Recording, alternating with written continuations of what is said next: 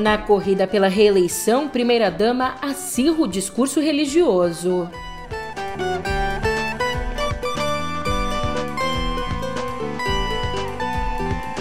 Em uma live com Janones, Lula garante que, se eleito, manterá o auxílio de 600 reais em 2023.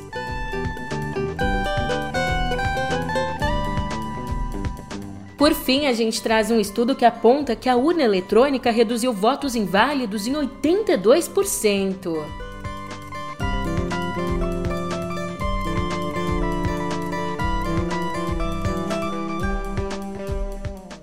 Um ótimo dia, uma ótima tarde, uma ótima noite para você. Eu sou a Julia Keck e vem cá, como é que você tá, hein? Nessa segunda dia 15, a gente já começa com uma polêmica: o uso da religião nas campanhas eleitorais. É, bicho, não tem outro jeito. Vamos nessa no pé do ouvido.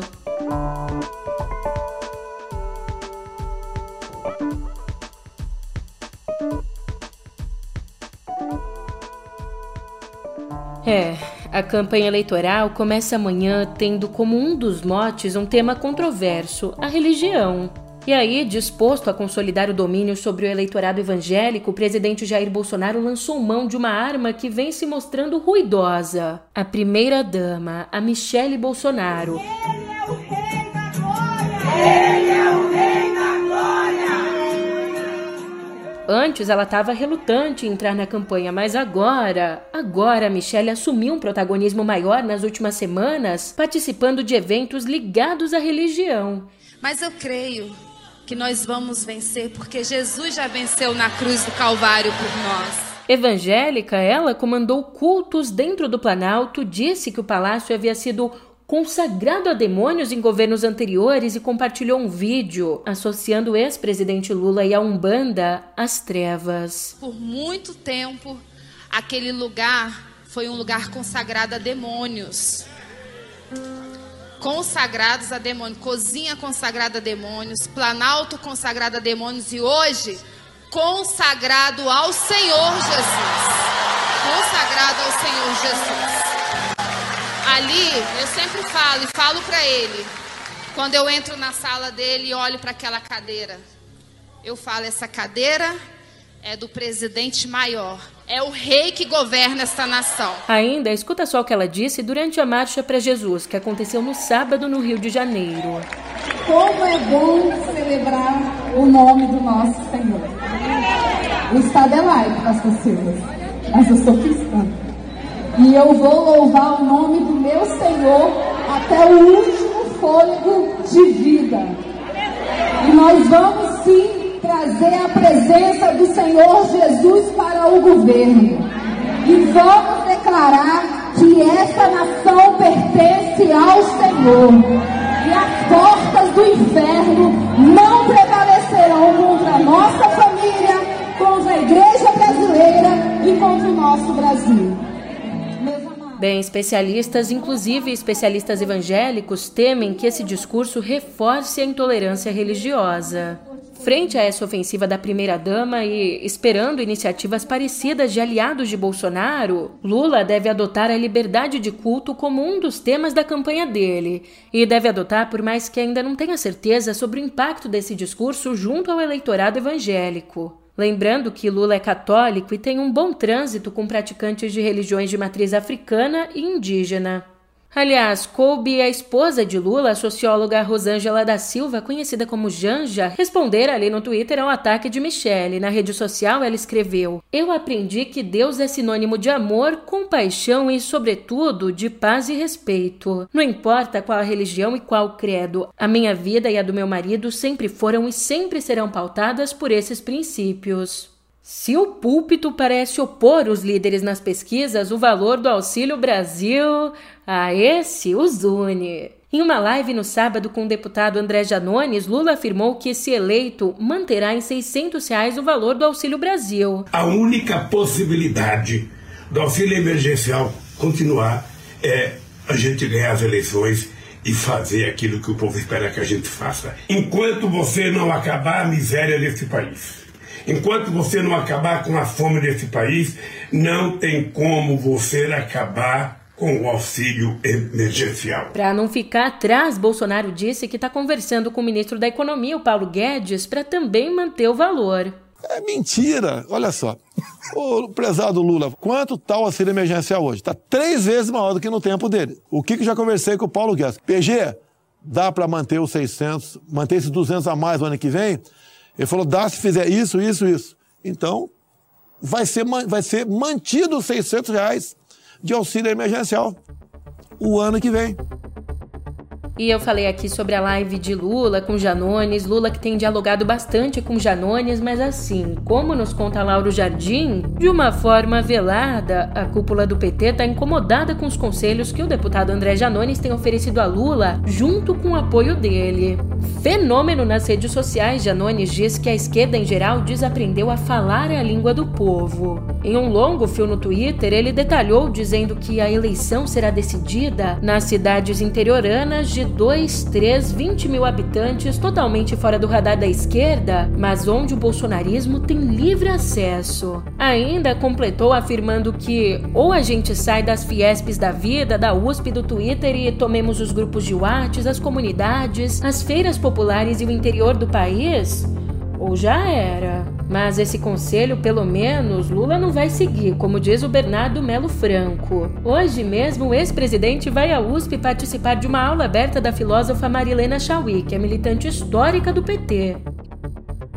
E sem tirar o olho das eleições, eu te conto que os principais partidos que formam a base de apoio do presidente Jair Bolsonaro vivem uma explosão no número de candidatos ao pleito de outubro. Ai, ai, o prazo para inscrição de candidaturas ainda vai terminar, termina hoje, mas o Centrão já tem mais de 4 mil nomes registrados. Trazendo os números aqui, o PL, o Partido Loroteiro, o Partido Liberal, dobrou o número de candidatos em relação a 2018. Agora são 1.454 contra 721. Além disso, o PP e os republicanos também tiveram um crescimento expressivo. O PP passou de 758 para 1.265 e o republicanos de 857 para 1.380. Já o PT, o Partido dos Trabalhadores, viu o número de candidatos encolher de 1.308 em 2018 para 1.069 até o momento esse ano. E se a gente tem um pé atrás em relação ao Congresso, às vezes dois, em relação às urnas eletrônicas, a gente pode sentar, se checar, ficar bem folgadão, porque elas são confiáveis. Eu trago aqui um dado novo, um dado muito interessante. Atacada quase que diariamente por Bolsonaro, a urna eletrônica foi a responsável por aumentar em 82% o número de votos válidos nas eleições. Isso segundo o professor Marcos André Mello da Universidade Federal de Pernambuco. De acordo com o levantamento dele, os votos votos inválidos caíram de 41% no pleito de 98 para 7,6% no de 2000, o primeiro pleito com a votação totalmente eletrônica. E a explicação aqui está na facilidade. A maior facilidade para os eleitores analfabetos ou de menor escolaridade votarem apertando as teclas, em vez de votarem escrevendo numa cédula. E exatamente por conta disso, o professor avalia que o ataque às urnas é, na verdade, um ataque ao voto dos mais pobres.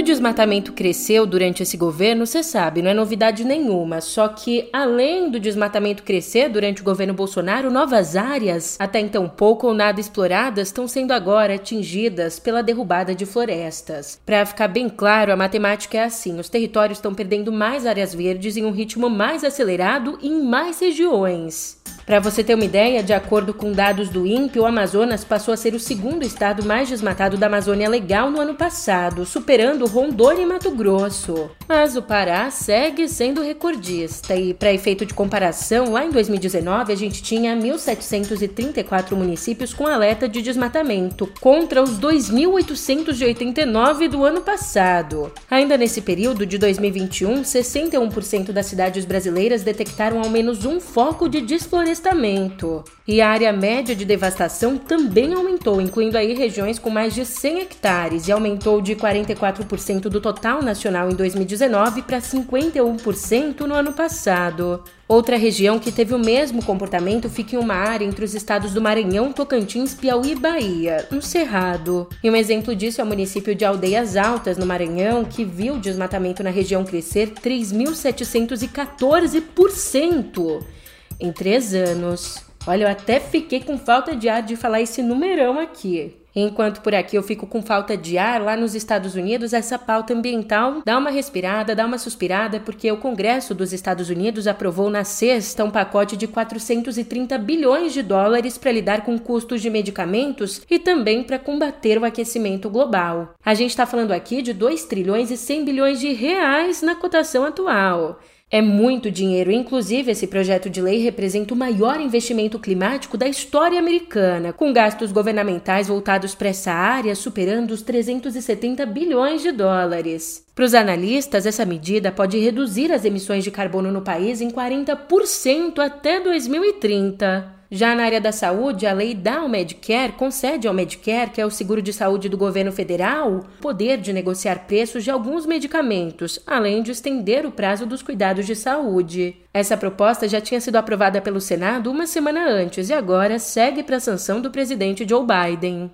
Falando em saúde, escuta essa aqui. Um estudo piloto feito por pesquisadores suecos e divulgado na revista Nature Biotechnology testou córneas feitas com colágeno de pele de porco em 20 pessoas com problemas no tecido ocular. Inclusive, 14 delas eram cegas. E o resultado? O experimento levou a uma melhora em todos os participantes, que inclusive recuperaram a visão. E por mais que ainda precise de alguns ensaios clínicos mais complexos, os transplantes se mostraram seguros e eficazes. Daí, se tudo der certo, esse procedimento pode ajudar a suprir a falta de doadores, que deixa 12 milhões e 700 mil pacientes na fila de espera, principalmente em países de baixa e média renda na Ásia, África e Oriente Médio. É uma situação bem difícil. Os especialistas estimam que em todo o mundo existe uma córnea disponível para cada 70 necessárias.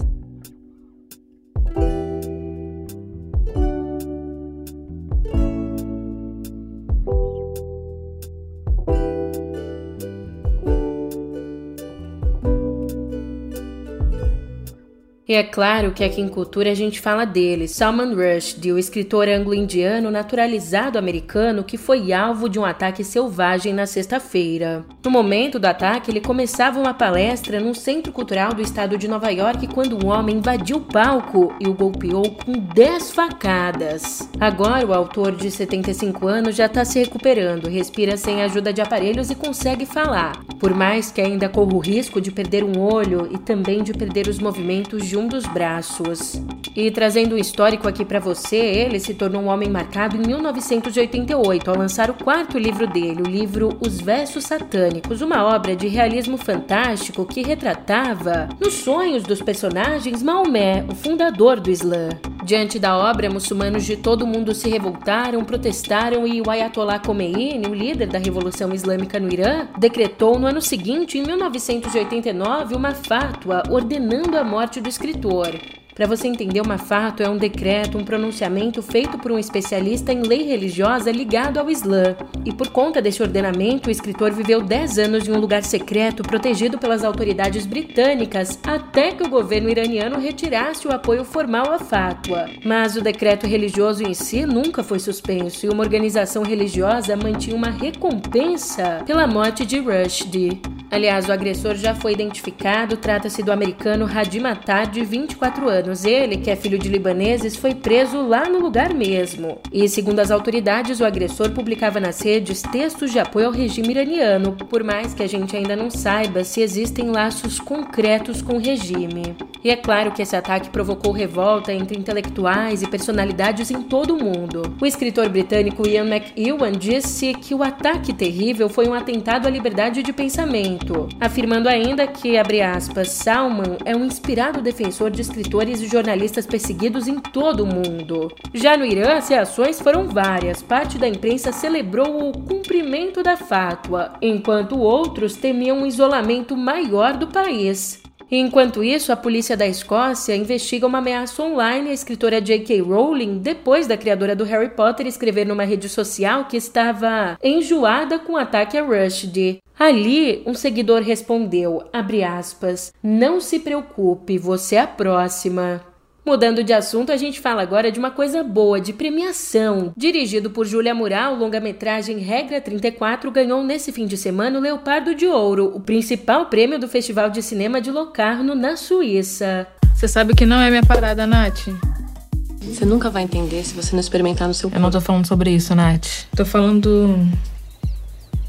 Tô falando sobre uma coisa que você não vai entender. Estrelado por Sol Miranda, o filme conta a história de Simone, uma jovem negra formada em direito aprovada em um concurso para a Defensoria Pública. Só que nessa história o que complica é que ela custeou os estudos vendendo conteúdo erótico online e então vê sua postura diante do sexo questionada pela própria namorada engajada. Simone, você já se olhou no espelho? O que, que você sugere?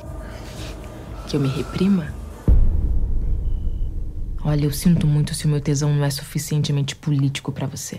E o título, esse Regra 34, vem de uma máxima da internet segundo a qual há pornografia relacionada a qualquer conteúdo na rede.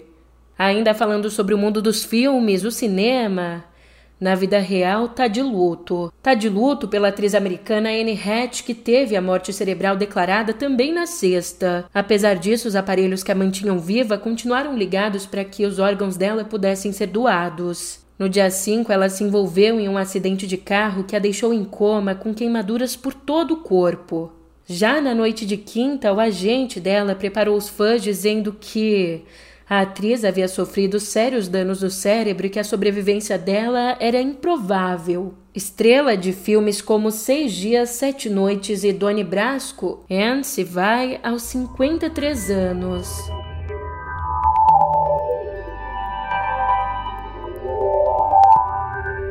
Eu sei, você tá cansado de ver filmes, de ler livros que têm como temática central a rebelião das máquinas. Só que agora, para temor de todos, especialmente de Mark Zuckerberg, o CEO da Meta, a revolta da tecnologia pode ter começado. Recentemente, a dona do Facebook anunciou um novo projeto de chatbot que simula a interação com o ser humano em um bate-papo por meio de uma inteligência artificial. Até aí, tudo bem, tudo certo. Esse chatbot, o BlenderBot 3, ele é capaz de pesquisar na internet para falar sobre praticamente qualquer assunto. Mas aí que tá, o próprio Mark Zuckerberg tem sido alvo de opiniões fortes da ferramenta. Olha só, em uma interação com a equipe da BBC, o robô disse que o bilionário explora os usuários por dinheiro. É isso mesmo, o robô ainda completou dizendo que, abre aspas, ele fez um trabalho horrível ao testemunhar perante o Congresso. Isso me deixa preocupado com o nosso país. Fecha aspas. É, nem George Orwell podia pensar numa dessas.